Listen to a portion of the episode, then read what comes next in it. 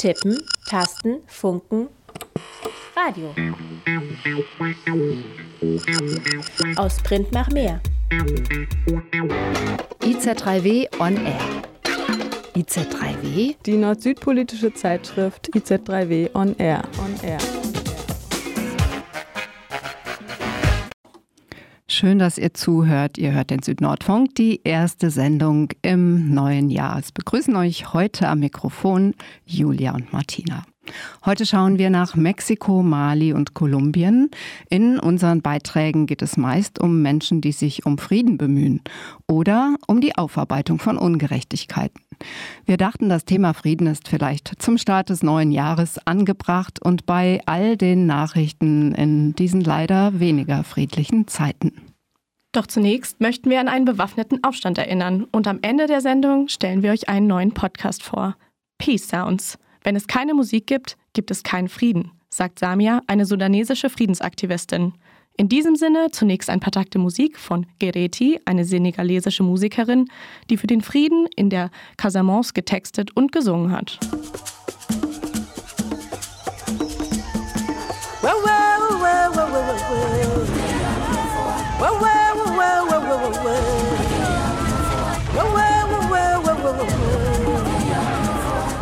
gitoro na namsaka Kama kajitoro le namsaka Kajitoro la futi ni te Ani yaba ni bunyolo milere babu kurambe nako. Ono nungote.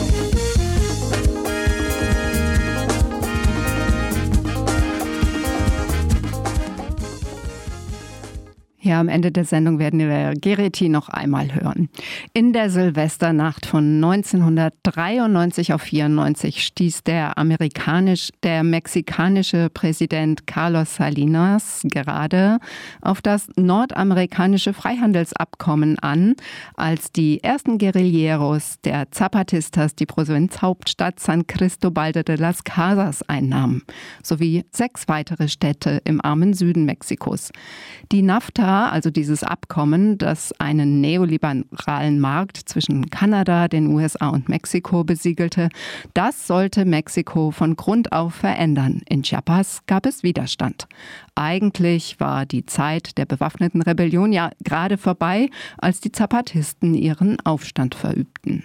Präsident Salinas schickte 12.000 SoldatInnen ins Konfliktgebiet.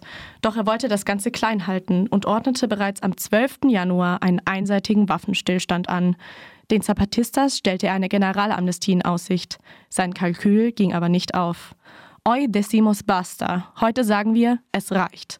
So lauten die ersten Worte des Kommuniqués der Zapatistas vom 2. Januar 1994, also vor heute genau 30 Jahren. Sie haben als Slogan große Berühmtheit erlangt, vor allem für die sozialen Kämpfe in Lateinamerika. Und heute, 30 Jahre danach? Ja, seit letzten Samstag wird gefeiert in Dolores Hidalgo, einem Ort in Chiapas. Mit einem großen kulturellen Fest haben die Zapatistas solidarische Gruppen eingeladen, mit ihnen gemeinsam diesen 30. Jahrestag des zapatistischen Aufstandes zu begehen. Doch was sind ihre gesellschaftspolitischen Errungenschaften? Sarah Wehrle vom IZ3W hat sie zusammengefasst. Im Bundesstaat Chiapas in Mexiko hat gestern vor 30 Jahren, am 1. Januar 1994, der Aufstand der Zapatistas begonnen. Die Abkürzung EZLN steht für Zapatistische Armee der nationalen Befreiung. Der Aufstand der Zapatistas hat sich vor allem gegen die Ausbeutung, gegen den Rassismus und gegen die Marginalisierung der indigenen und ländlichen Bevölkerung gerichtet. Es hat eine militärische Auseinandersetzung mit der Bundesarmee gegeben, die zwei Wochen dauerte. Die Zapatistas verstärkten ihre Selbstorganisierung. Sie haben Großgrundbesitz enteignet und kollektiviert und eigene Schulen und Krankenhäuser gebaut, sie haben eine eigene basisdemokratische Verwaltungsstruktur geschaffen und politische und kulturelle Zentren gebaut. Die Situation der Frauen wurde durch revolutionäre Frauengesetze in den Mittelpunkt gerückt und verbessert. Autonome Gemeinden, Landkreise und die Räte der guten Regierung haben eine weitgehende Autonomie verwirklicht. Die Verflechtung der mexikanischen Regierung mit Paramilitärs und Drogenkartellen ist fließend. Seit 30 Jahren findet in Chiapas ein Krieg niederer Intensität statt. Krieg niederer Intensität bedeutet, dass es regelmäßig zu gravierenden Menschenrechtsverletzungen bis hin zum Mord kommt. Hauptsächlich begangen an der zapatistischen bzw. indigenen Bevölkerung. Unvergessen ist auch das Massaker von Acteal. Dort wurden 1997 fast 50 Menschen von Paramilitärs ermordet. In den letzten Monaten ist die Gewalt in Chiapas dramatisch eskaliert. Die EZLN hat eine ganze Reihe von Kommunikados dazu herausgebracht. Mehr Informationen findet ihr zum Beispiel auf der Website des Yabasta-Netzwerkes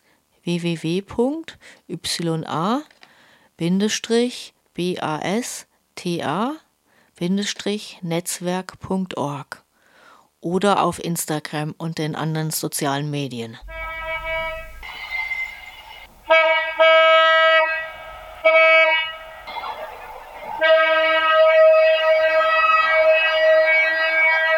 Eines der Großprojekte, gegen das sich viele zapatistische Gemeinden auflehnten, ist der Tren Maya.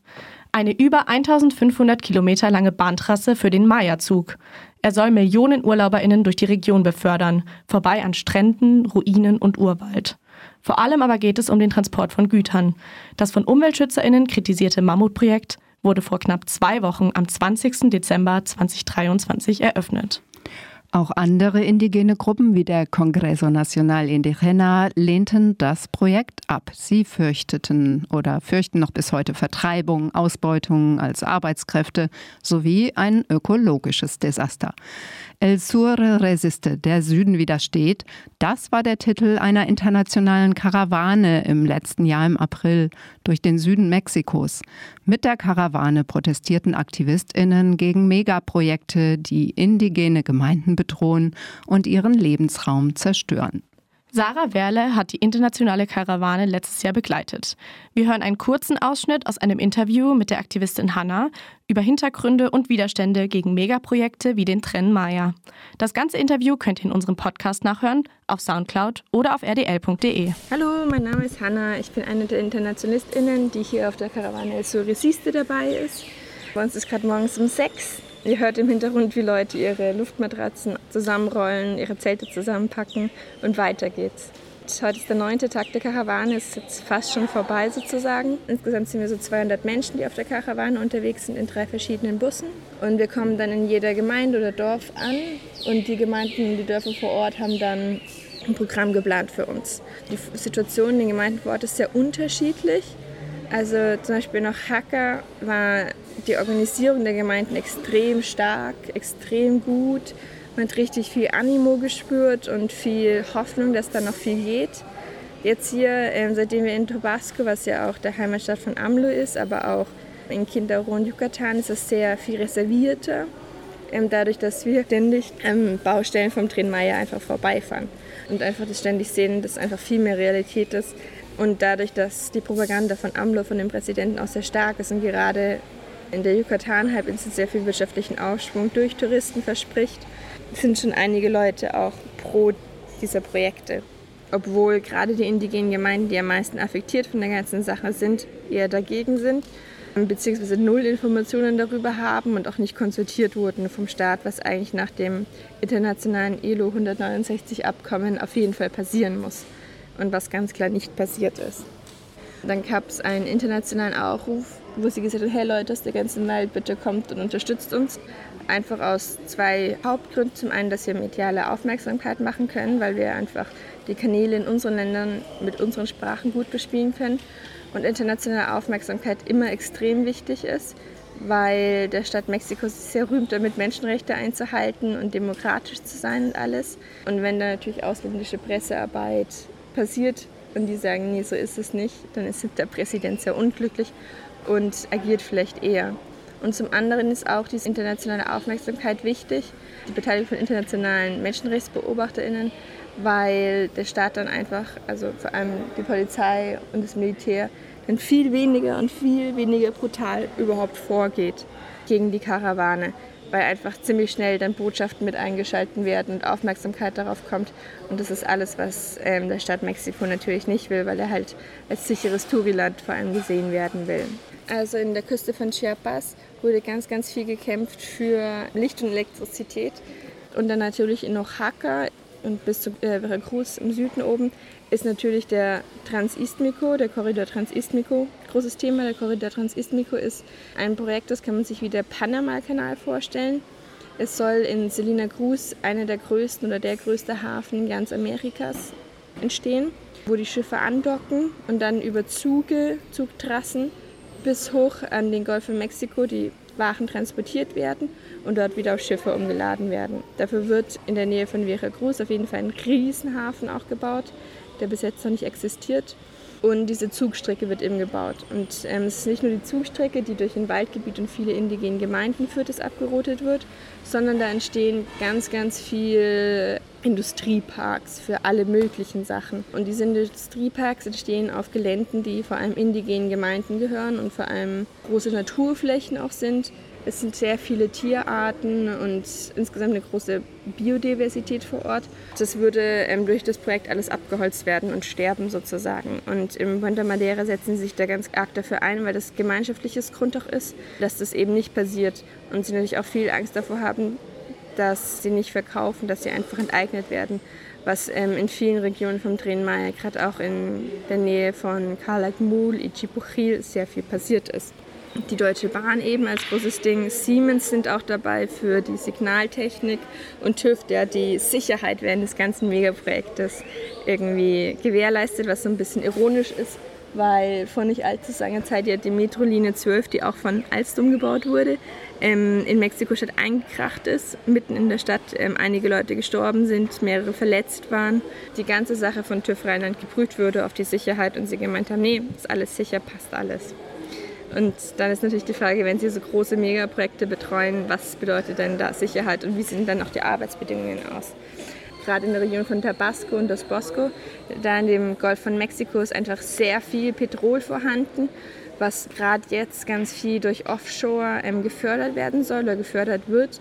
Und vor einigen Jahren hat schon das Schweizer Unternehmen Allseas von Texas bis Turhata eine Pipeline gebaut und jetzt haben sie in Auftrag eben bekommen, einen weiteren Pipeline zu bauen, die sie selbst sagen, die Südost Gateway Pipeline. Unsere Forderungen von der Karawane oder von der Karawane El Suriciste sind auf jeden Fall, dass diese Megaprojekte eingestellt werden, dass die transnationalen, der internationalen Projekte, Arbeitgeber und Firmen weggehen und auch, dass das Militär sich zurückzieht. Diese ganzen Projekte sind eine krasse Militarisierung mit verbunden.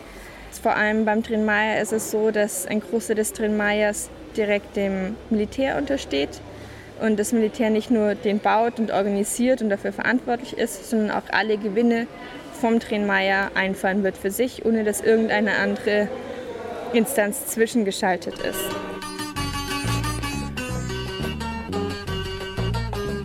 Ein paar Takte Musik zwischendurch, Sea Bacho. Ein zapatistisches Lied. Es ist vorbei.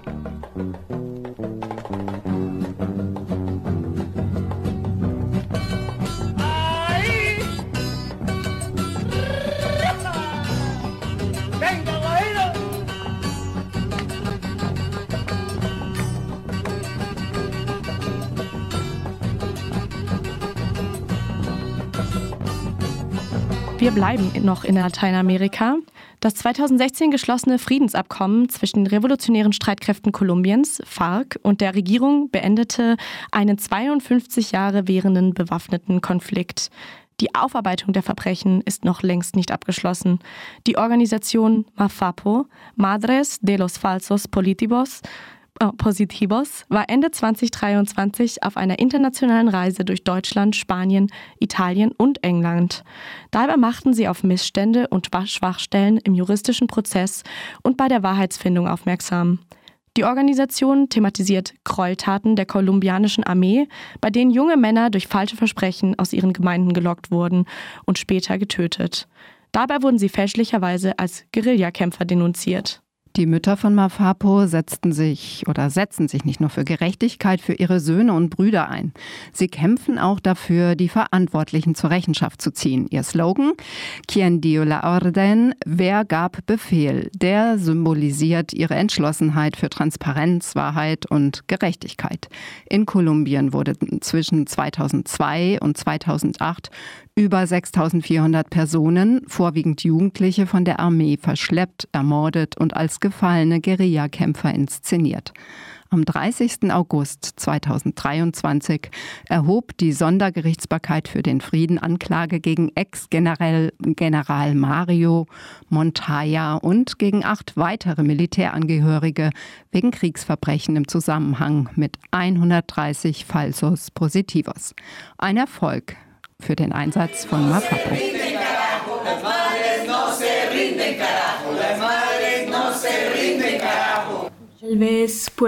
Könnten Sie sich zu Beginn kurz vorstellen?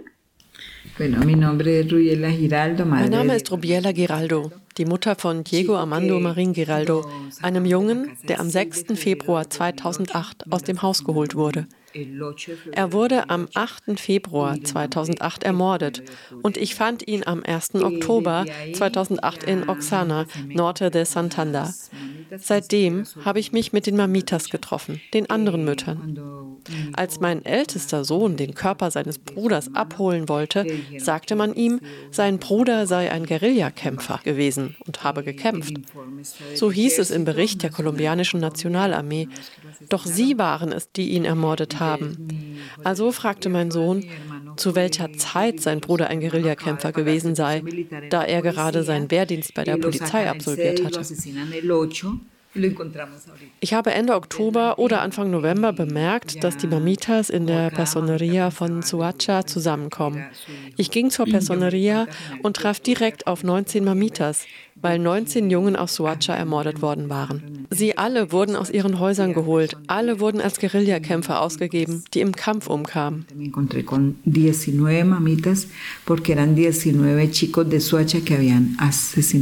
Ich bin Jacqueline Castillo, die Schwester von Jaime Castillo. Er verschwand am 10. August 2008 und wurde am 12. August desselben Jahres tot in Ocaña aufgefunden, in Norte de Santander, zusammen mit den jungen Leuten aus Soacha, präsentiert als ein im Kampf getöteter Guerillakämpfer. Warum haben Sie sich auf diese Reise durch Europa gemacht und worauf möchten Sie aufmerksam machen?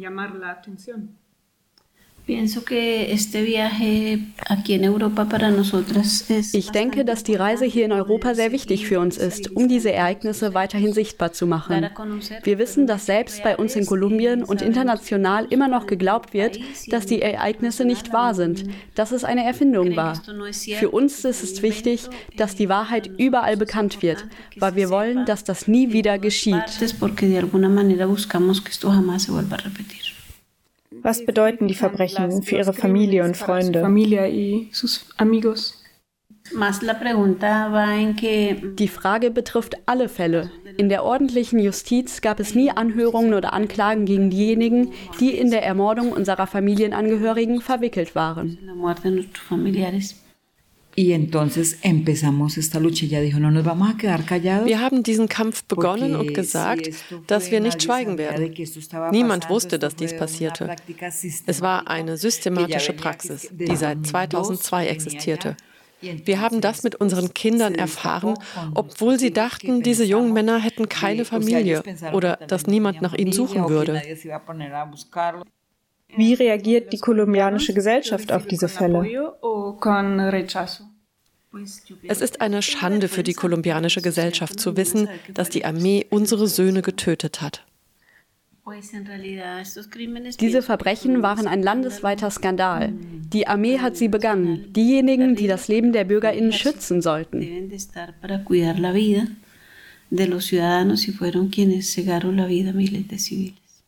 Ha habido mucho apoyo. Es gab viel Unterstützung, insbesondere von Universitäten und Schulen. Die jungen Leute laden uns oft ein und wir halten viele Vorträge, vor allem an den Universitäten.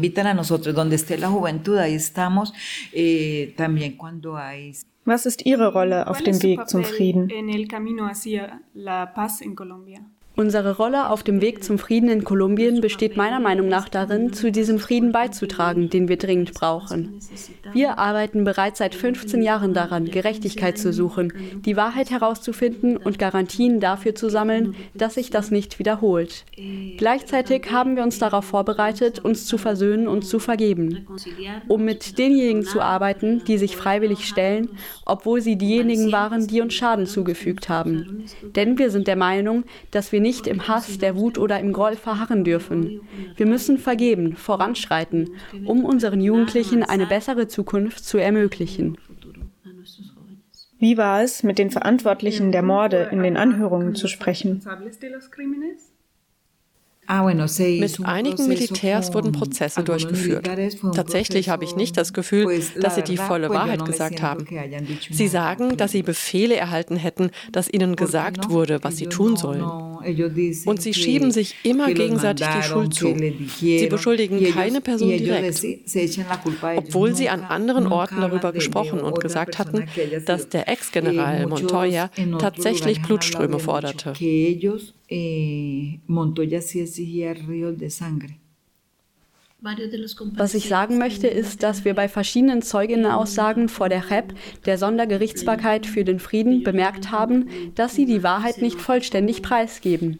Sie kommen mit Dokumenten in der Hand und es fällt auf, dass die meisten Dokumente gleich aussehen. Da steht, wie sie es sagen sollen, bis wohin sie etwas sagen sollen und was sie sagen sollen. Sie beschränken sich darauf, ihre Version zu erzählen, steigen jedoch nie darauf ein, zuzugeben, dass diese Befehle von einer höheren Instanz kamen. Und was fordern Sie von der kolumbianischen Gesellschaft und der Regierung? Gerechtigkeit und Wahrheit und die Möglichkeit zu erfahren, wer den Befehl zu diesen Verbrechen gegeben hat. Was fehlt noch für den vollkommenen Frieden in Kolumbien? Es fehlt noch viel bei der Wahrheitsfindung, wirklich viel. Hm. Ich denke, im Moment gibt es einen politischen Willen. Präsident Pedro hat dazu aufgerufen, sich zu versöhnen, zu vergeben, die Feinde nicht zu hassen. Aber er sagt auch, dass wir wissen müssen, wer den Befehl zur Begehung dieser Verbrechen gegeben hat. Und ich denke, das trifft nicht nur auf diese Fälle von außergerichtlichen Hinrichtungen zu, denn wir arbeiten bereits am großen Fall des Paramilitarismus. Viele Opfer warten auf die Wahrheit von all den Ereignissen, die in Kolumbien erlebt wurden wurden. Warum ist es wichtig für euch, dass eure Stimmen in Deutschland gehört werden?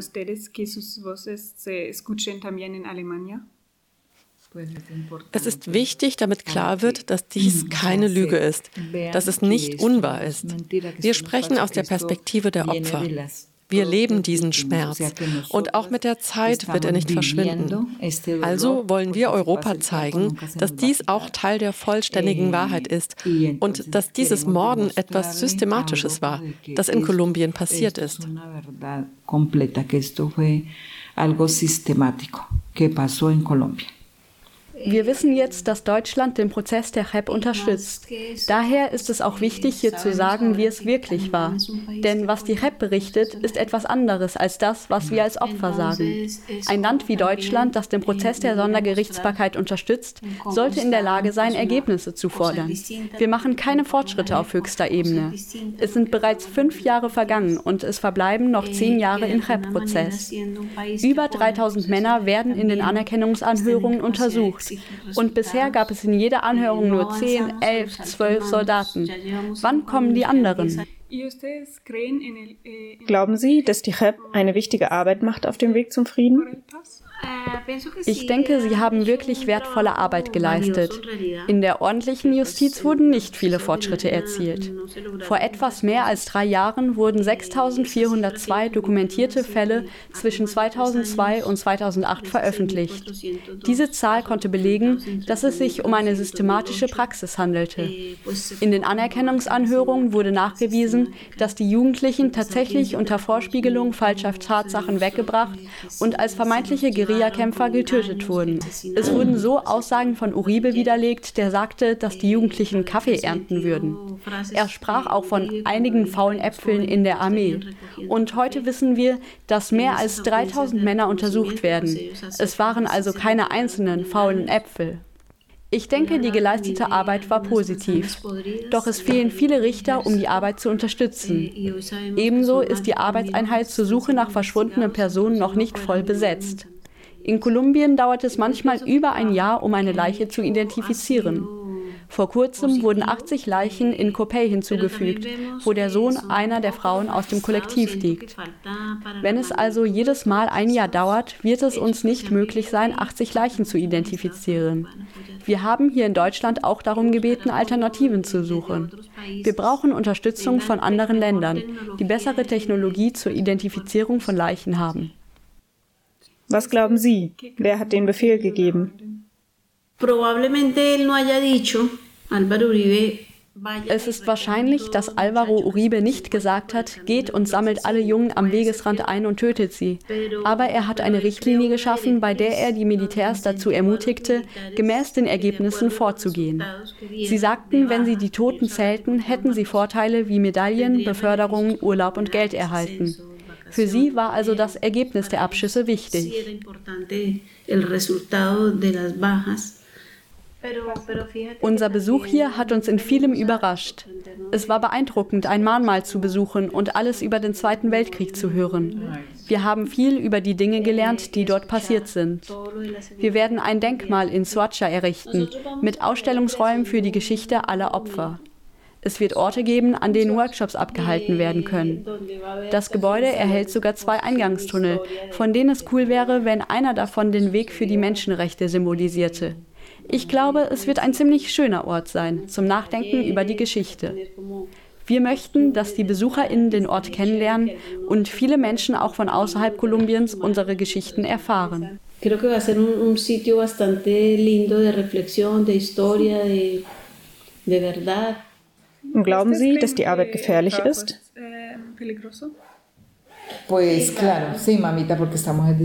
Natürlich, ja, Mamita, weil wir militärische Vorgehen aufdecken und darauf aufmerksam machen. Den Militärs gefällt es nicht, wenn man in Europa schlecht über sie spricht.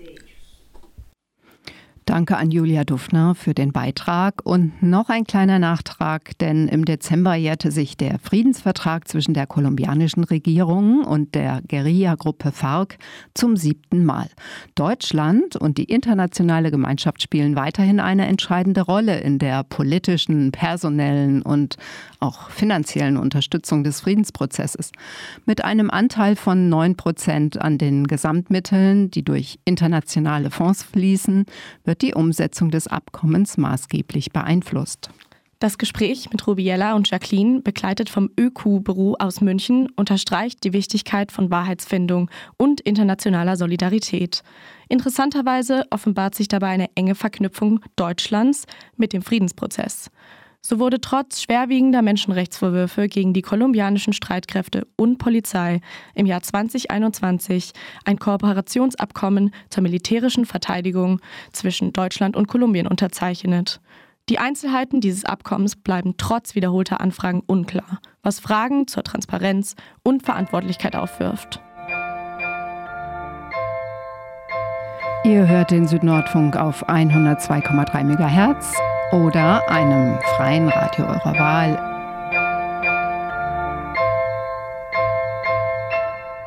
Im letzten Dezember wurde über das westafrikanische Land Mali auch in deutschen Medien gesprochen, denn die Bundeswehrsoldaten beendeten dort ihren Einsatz. Als das malische Militär 2020 Präsident Keita und seine Regierung stürzte, befürchteten Sicherheitsexpertinnen, der Putsch könne die gesamte Region destabilisieren. Inzwischen sind die Blauhelme der UN-Stabilisierungsmission MINUSMA aus Mali abgezogen.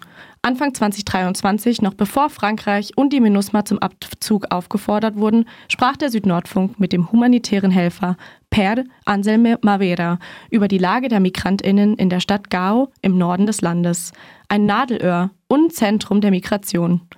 Gao liegt auf einer der wichtigsten Migrationsrouten durch die Sahara nach Südalgerien und Libyen. Die Stadt ist zudem für alle eine wichtige Station, die in umgekehrter Richtung von Norden wieder in den Süden reisen. In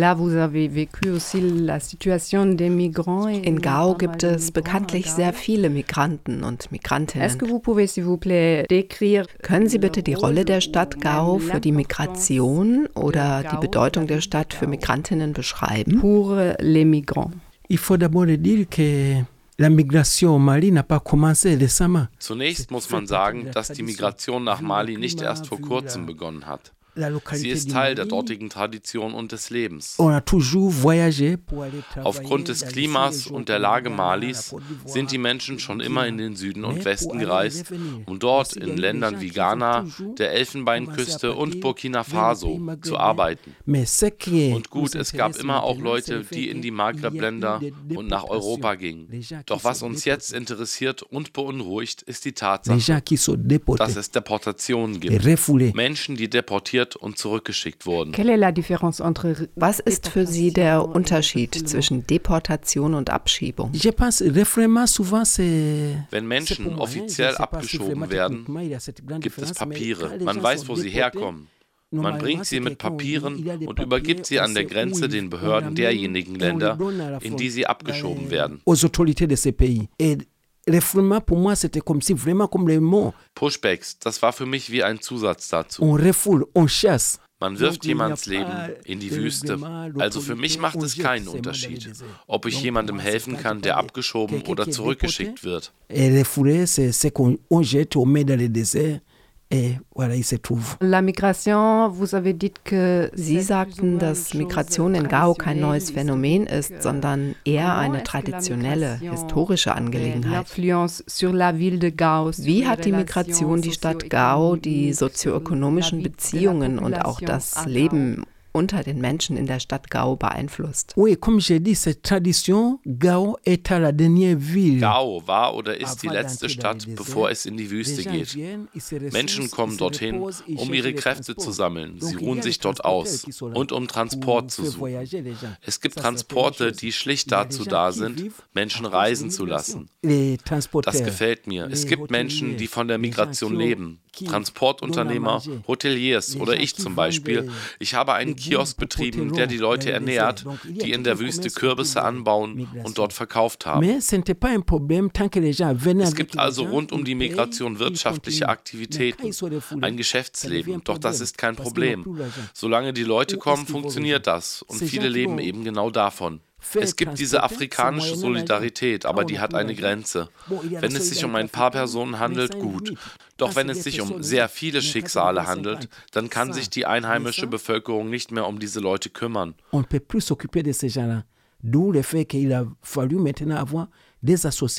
Deshalb mussten wir Vereine gründen, um diesen Migranten und Migrantinnen zu helfen vor allem um ihre Rechte zu verteidigen. Denn es ist schließlich nicht kriminell, sich für eine Reise zu entscheiden. Und selbst wenn es nicht legal ist, muss man das Recht auf Bewegungsfreiheit verteidigen und die Illegalität verurteilen.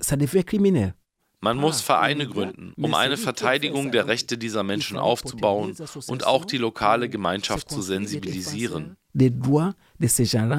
Et aussi sensibiliser la communauté locale. Des gens de Gao. Das heißt, dass es in Gao bereits Vereinigungen gibt, die für Menschenrechte und für die Migrantenrechte kämpfen?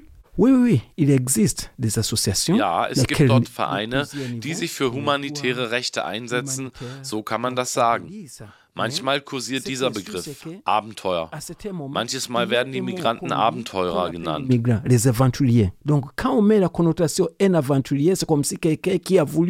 Mit dieser Konnotation wird es für gesetzt gehalten, dass jemand es beabsichtigt hat, abgeschoben zu werden, dass die Person frei entschieden hat, es ist ihre Schuld, in diese Lage gekommen zu sein. Leute erzählen jetzt, dass der Weg verschlossen ist, dass Leute dieses Abenteuer gemacht haben, zurückgekommen sind und beschlossen haben, es ist vorbei.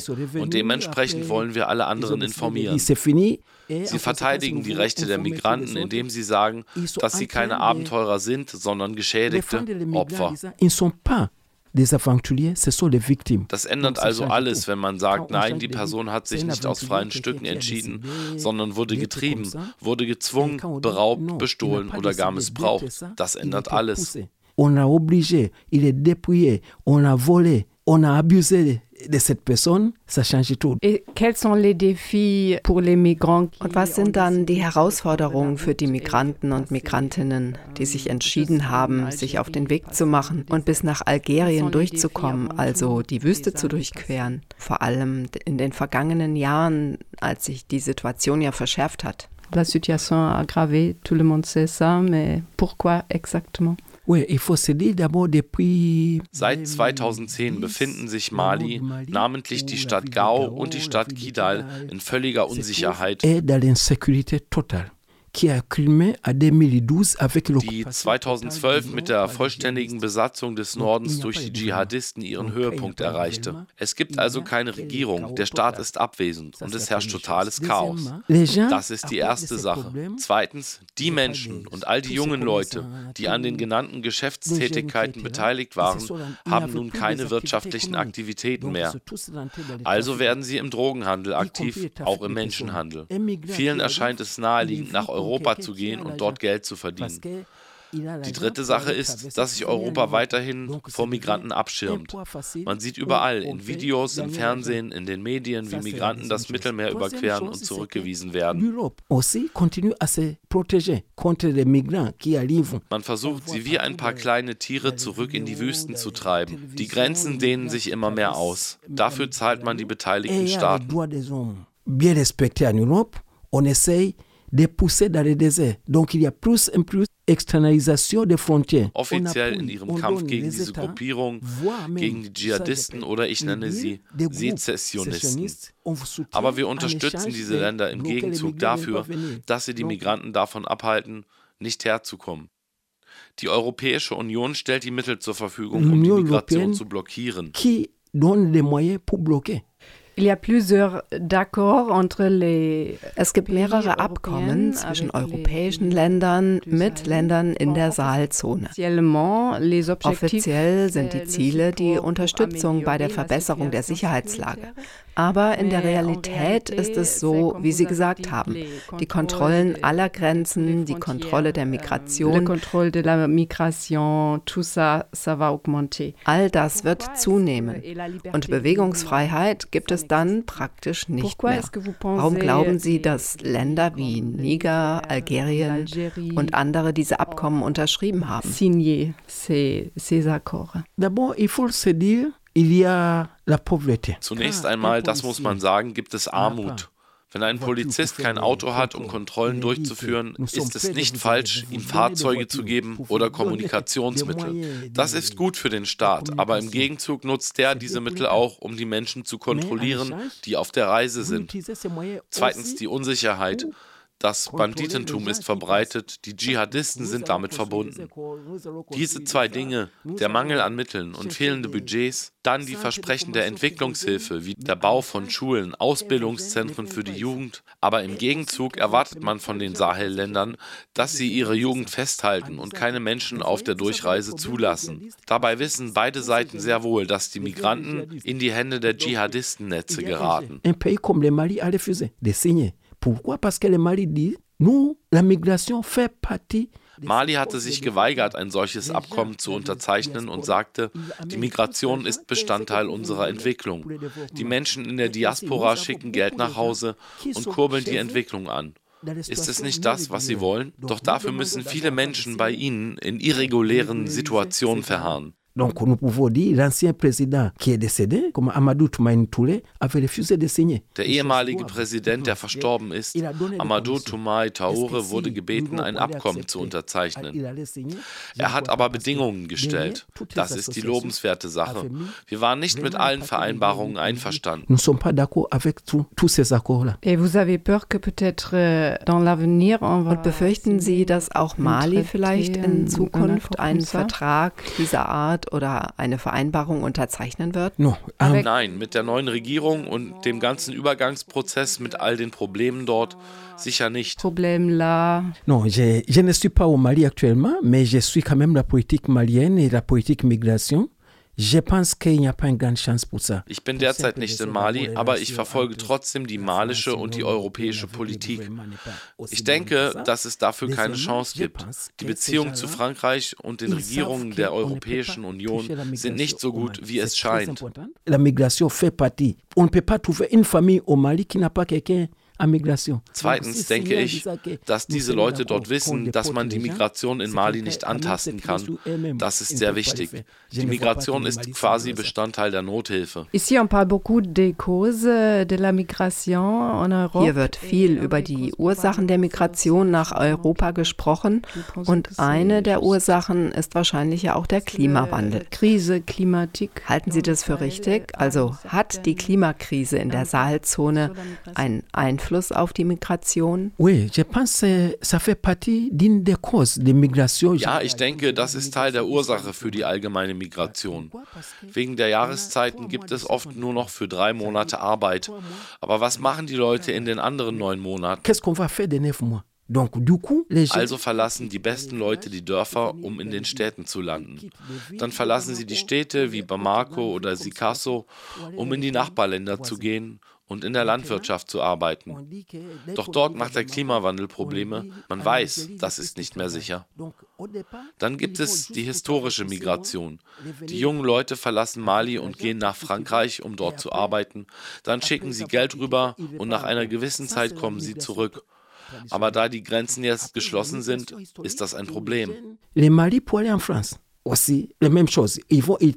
Ja, nur je mehr Grenzübergänge man schließt, desto mehr nehmen die clandestinen Reisen zu. Wenn die Menschen illegalisiert werden, können sie keinen Flug mehr buchen. Das heißt also, mit den Grenzen, die jetzt blockiert sind, wird nicht nur die Migration von Afrika nach Europa erschwert, sondern auch die Rückkehr. Donc pour moi, je pense, la solution, ça sera, on fait les gens la liberté de partir ich denke, die Lösung ist Freizügigkeit. Die Migranten kehren zurück zu ihren Familien, wenn es gut läuft. Nur jetzt, wo sich das Klima ändert und die Leute nichts mehr anbauen und ernten können, wenn es kein Huhn mehr zu essen gibt. Aber die Familie muss ja schließlich leben. Solange werden alle die Kraft haben, loszuziehen und sich auf die Suche zu machen.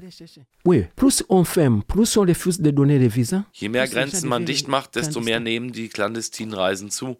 Es ist schließlich nicht kriminell, sich für eine Reise zu entscheiden. Per Anselm Vera arbeitete viele Jahre in dem Maison du Migrant in Mali, also in Gao. Das ist eine Herberge für MigrantInnen. Die Gefahren entlang der Migrationsrouten sind mit dem Putsch nicht weniger geworden und inzwischen hat sich natürlich auch die Lage ähm, in, durch den Abzug der MINUSMA weiter verschärft. So, jetzt am Ende hören wir noch einen Hinweis auf einen Podcast, passend zum Thema. Er heißt Peace Sounds. Jeder ist geboren, ein Aktivist zu sein. Da hatten alle nur ein Ziel, diese Diktatur zu beenden. Alternativen aus dem globalen Süden. Wir sind Rocio, Maris, Julia, Hanna und Anna.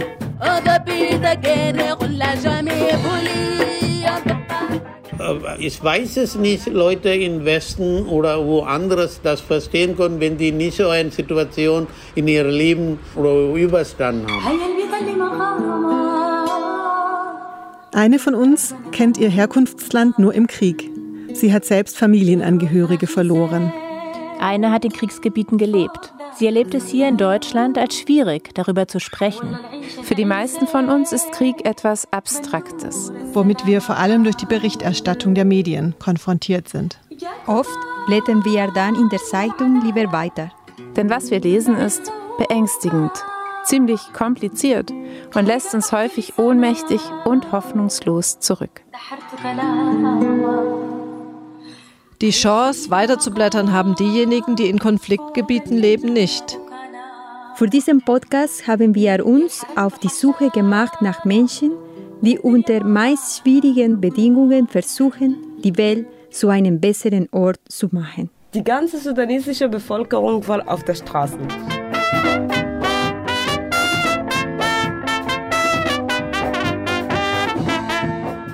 Wir wollten wissen, was ist Frieden eigentlich? Genug, ein Friedensabkommen und Gerechtigkeit für alle zu schaffen? Wie schaffen Aktivistinnen es, hoffnungsvoll zu bleiben, obwohl sie täglich Gewalt erleben? Können Menschen wie du und ich wirklich was verändern? Was tun die Leute nach dem Krieg mit ihren Erinnerungen? Empfinden wir für alle Betroffenen von Kriegen die gleiche Empathie?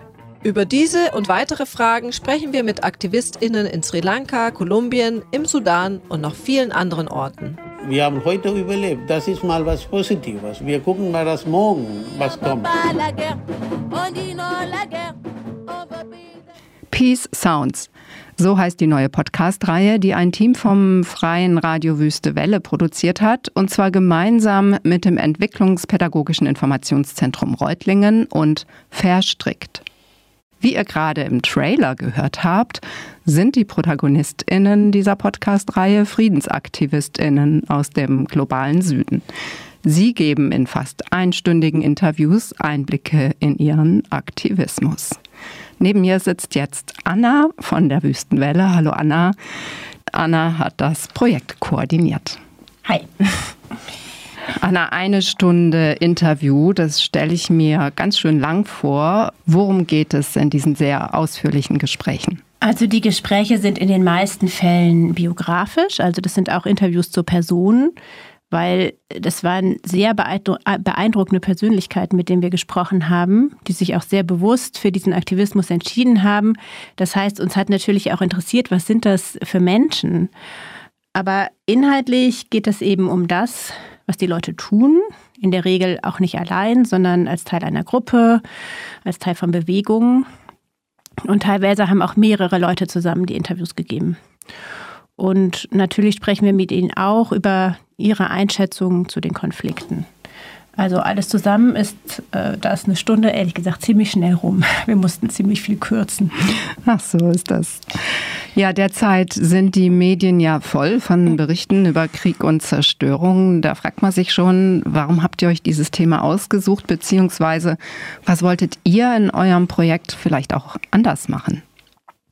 Also es ist ja nichts Neues, dass Ereignisse im globalen Süden hier in den Medien nicht so besonders stark repräsentiert sind. Aber wir hatten das Gefühl, nach dem Angriffskrieg auf die Ukraine war der Diskurs extrem darauf eingeengt. Also alle anderen Konflikte sind komplett aus dem Fokus gerutscht. Und ich will gar nicht die Heftigkeit dieses Krieges äh, in Frage stellen. Und man kann natürlich auch sagen, dass dem eine andere geopolitische Bedeutung zukommt. Aber uns ging es dabei auch um eine Aufmerksamkeit auf einer menschlichen Ebene. Also auch im Zusammenhang mit Geflüchteten wurde ja schon sehr früh diskutiert, es gibt so eine Art Zwei-Klassen-Empathie. Und ich finde, das gilt halt allgemein für die Opfer von Kriegen. Weil wenn man sich zum Beispiel 2022 anguckt, da liegen die Zahlen halt schon vor. Da waren ähm, die allermeisten Kriege eben in Subsahara-Afrika, also 16 von insgesamt 21 Kriegen weltweit. Und dazu kamen noch fünf begrenzte Kriege, sogenannte begrenzte Kriege und fast 40 gewaltsame Konflikte. Und davon bekommt man hier halt fast nichts mit, wenn man sich nicht ähm, gezielt informiert. Und deswegen wollten wir in der Podcast-Reihe mit AktivistInnen in Konfliktregionen sprechen, die einerseits wenig bekannt sind und andererseits waren wir aber eben auch neugierig darauf, wie die, diese Krisen, die teilweise ja seit Jahrzehnten andauern, gemeistert haben. Natürlich handeln diese Geschichten von Krieg und Gewalt, aber vielmehr handeln sie eigentlich von gegenseitiger Fürsorge, von Empowerment, von Solidarität. Also das sind auch hoffnungsvolle Geschichten. Also die Sachen, über die sonst oft nicht so berichtet wird. Wenn ihr euch jetzt auf Konflikte im globalen Süden konzentriert habt, ähm, gab es ja wahrscheinlich auch ähm, ja so koloniale Implikationen oder postkoloniale Settings. Wie seid ihr damit umgegangen? Ja, genau, die gab es eigentlich immer auf die eine oder andere Weise. Und das war auch ein Punkt, den wir am Anfang im Team viel diskutiert haben, was uns auch wütend macht, wenn es um Kriege im globalen Süden geht, weil dann taucht Europa eigentlich entweder gar nicht auf oder als Retter. Also in Form von Friedenstruppen, von humanitärer Hilfe und so weiter. Aber fast alle Kriege haben, das ist jetzt kein Geheimnis, aber haben eben irgendwo einen kolonialen Ursprung, also um ein Beispiel zu nennen, Philippinen, das ist ein Land, mit dem wir uns beschäftigt haben. Da gibt es seit Jahrzehnten einen Konflikt zwischen muslimischen UnabhängigkeitsanhängerInnen und dem philippinischen Staat in der Bangsamoro-Region auf der Insel Mindanao. Und diesen Konflikt zum Beispiel kann man bis zur spanischen Kolonisierung im 16. Jahrhundert zurückverfolgen, weil schon damals wurde aufgrund des massiven Widerstands der muslimischen Bevölkerung gegen die KolonisatorInnen die Region wirtschaftlich vernachlässigt. Und diese Marginalisierung der muslimischen Bevölkerung hat sich halt immer weiter fortgesetzt und spätestens seit der Besetzung der Philippinen durch die USA Anfang des 20. Jahrhunderts eben zu diesem Unabhängigkeitsstreben geführt, was wir eben bis heute spüren. Und so finden sich eben fast überall irgendwelche kolonialen eben Implikationen, wie du es gesagt hast, die aus der kolonialen Aufteilung und der Staatenbildung resultieren oder der Bevorzugung und Benachteiligung und auch Ansiedlung bestimmter Bevölkerungsgruppen. Und ähm, wenn es um natürliche Ressourcen geht, spielen natürlich auch globale ökonomische Machtverhältnisse rein, die eben auch wieder kolonial geprägt sind. Also wir haben unsere InterviewpartnerInnen deswegen auch immer nach diesem, nach diesem Aspekt gefragt. Und da gab es jetzt ganz verschiedene, auch sehr ausführliche Antworten. Ähm, aber ich habe jetzt mal ein Beispiel mitgebracht, die Sicht von Nabu Mal-Sissé, die die Situation in der Region Senegambia analysiert, also Senegal, Gambia und Guinea-Bissau weil der Konflikt in der Casamance im Süden vom Senegal, wo sie aktiv ist, sowohl als Folge der kolonialen Gebietsaufteilung als auch als Ressourcenkonflikt gelesen werden kann. Si euh, il y a du pétrole, le Portugal au niveau de la Guinée-Bissau, il est évident que c'est peut-être le Portugal qui va le plus en bénéficier. S'il y en a, il y a quelque chose au large de la Gambie, c'est sûr que donc l'Angleterre va aussi aussitôt euh, se repositionner. C'est-à-dire, il y a des choses qu'on a héritées de la colonisation qui continuent à nous poursuivre. Also sie sagt, wenn es Öl in äh, Guinea-Bissau gibt, dann sind es natürlich die Portugiesen, die davon profitieren. Wenn etwas in Gambia gefunden wird, wird England es sofort für sich beanspruchen. Und so verfolgt uns die Kolonisierung auf diese Weise bis heute. Oder ein anderes Beispiel von Alfonso Cotera aus Peru, der spricht über die anhaltende Ungerechtigkeit in Peru. Seit Peru die Unabhängigkeit vor zwei Jahrhunderten erreicht hat, sind die soziale und wirtschaftliche Ungleichheiten gleich geblieben. Die Republik erlaubte uns, uns von Spanien, von der Kolonie zu befreien, die Unabhängigkeit zu haben. Aber innerhalb des Landes die Privilegien für einer sogenannten Criollo-Mischkaste blieben erhalten. Sie hatten wenig zur Unabhängigkeit beigetragen. Die Unabhängigkeit wurde dank der Bewegung der Bauern, der Indigenen und auch eines intellektuellen Sektors erreicht. Aber sobald die Unabhängigkeit erreicht wurde, übernahm diese Mischkaste sofort die Macht. Also wir haben ja jetzt gerade zwei eurer Interviewpartnerinnen kurz gehört. Mit wem habt ihr denn überhaupt für den Podcast gesprochen? Also wir wollten möglichst unterschiedliche Perspektiven in dem Podcast zu Wort kommen lassen. Also die Leute kommen aus Asien, Afrika und Lateinamerika. Und die Konflikte, in denen sie wirken, befinden sich auch in unterschiedlichen Konfliktphasen und die Aktivistinnen verfolgen auch sehr verschiedene Ansätze. Also die meisten sind in Postkonfliktländern aktiv.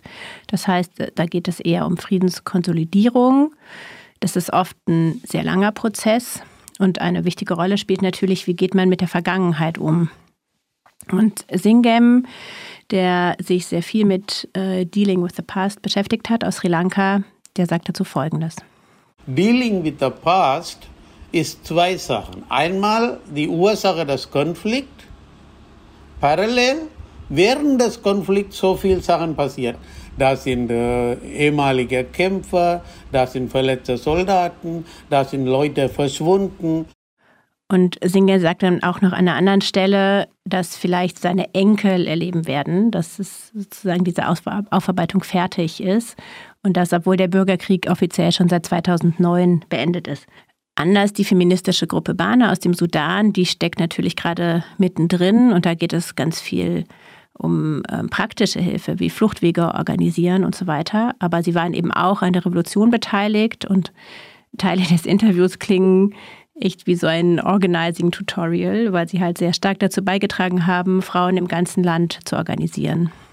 Ähm, aber egal, in welcher Phase die Leute stecken, war es sehr beeindruckend zu sehen, wie viel Kraft und Mut die einfach haben Und das sind ja ganz normale Leute in Anführungsstrichen. Also das sind keine Policymakers. Im Gegenteil machen sie ihre Arbeit häufig im Widerstand gegen die offizielle Politik und auch manchmal aus großer Armut heraus.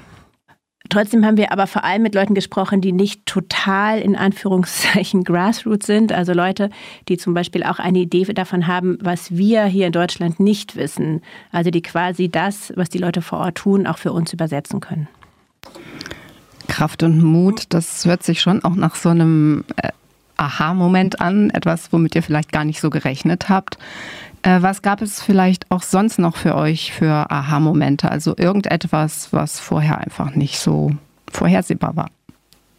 Naja, ich glaube, es gab so Sachen, die vielleicht theoretisch klar waren, aber dann ähm, sich nochmal anders angefühlt haben, als wir mit den Leuten gesprochen haben.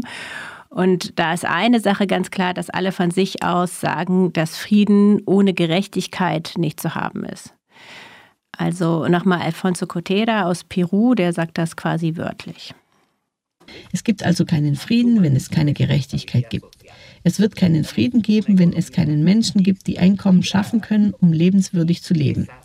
Es wird keinen Frieden geben, wenn es uns nicht gelingt, diesen ganzen Autoritarismus, diesem Rassismus gegenüber diesen Sektoren der städtischen und ländlichen Gebiete innerhalb unseres Landes zu begegnen.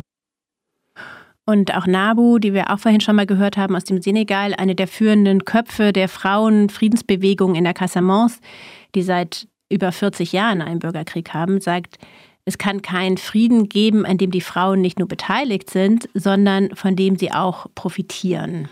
Und uns war auch wichtig, dass Frauen aus diesem Konflikt, ein Konflikt ist ja immer negativ, aber dass wir trotzdem aus diesem Konflikt profitieren und dass dieser Konflikt uns nützt, um mehr Rechte zu gewinnen. Gagner. Donc, euh, dans la lutte pour leurs droits.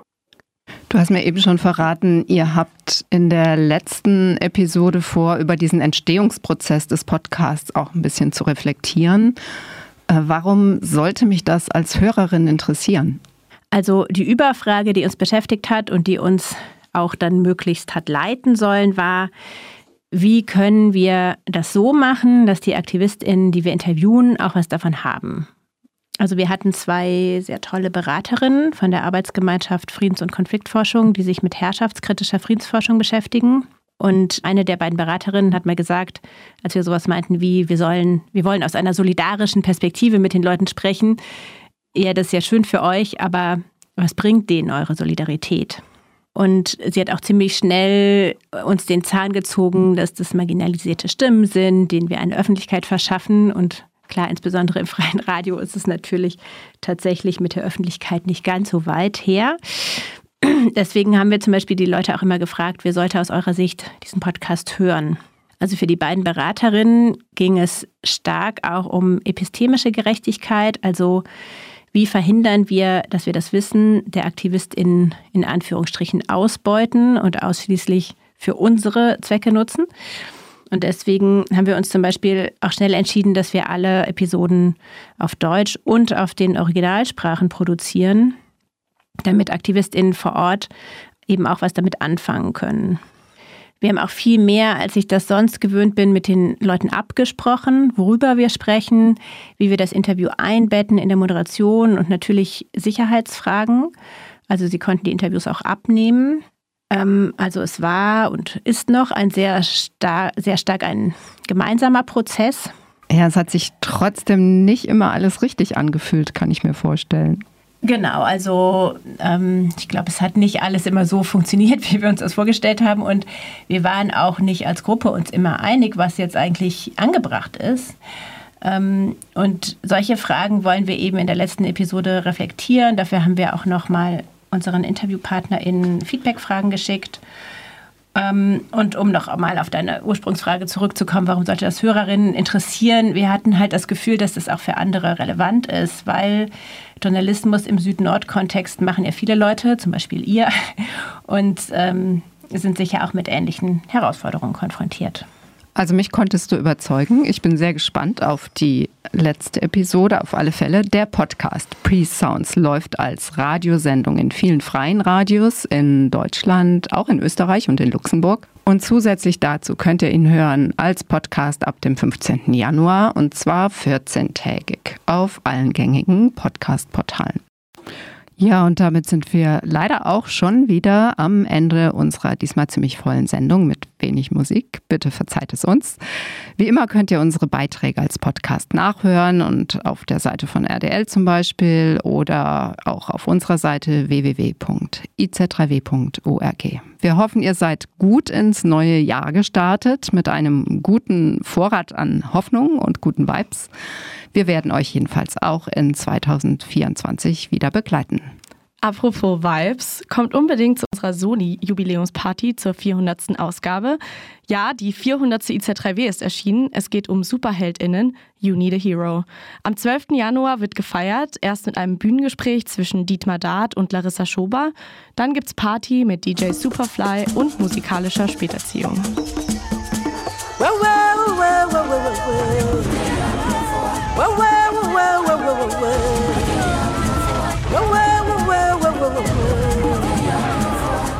wow. Wow, wow. Gajitorola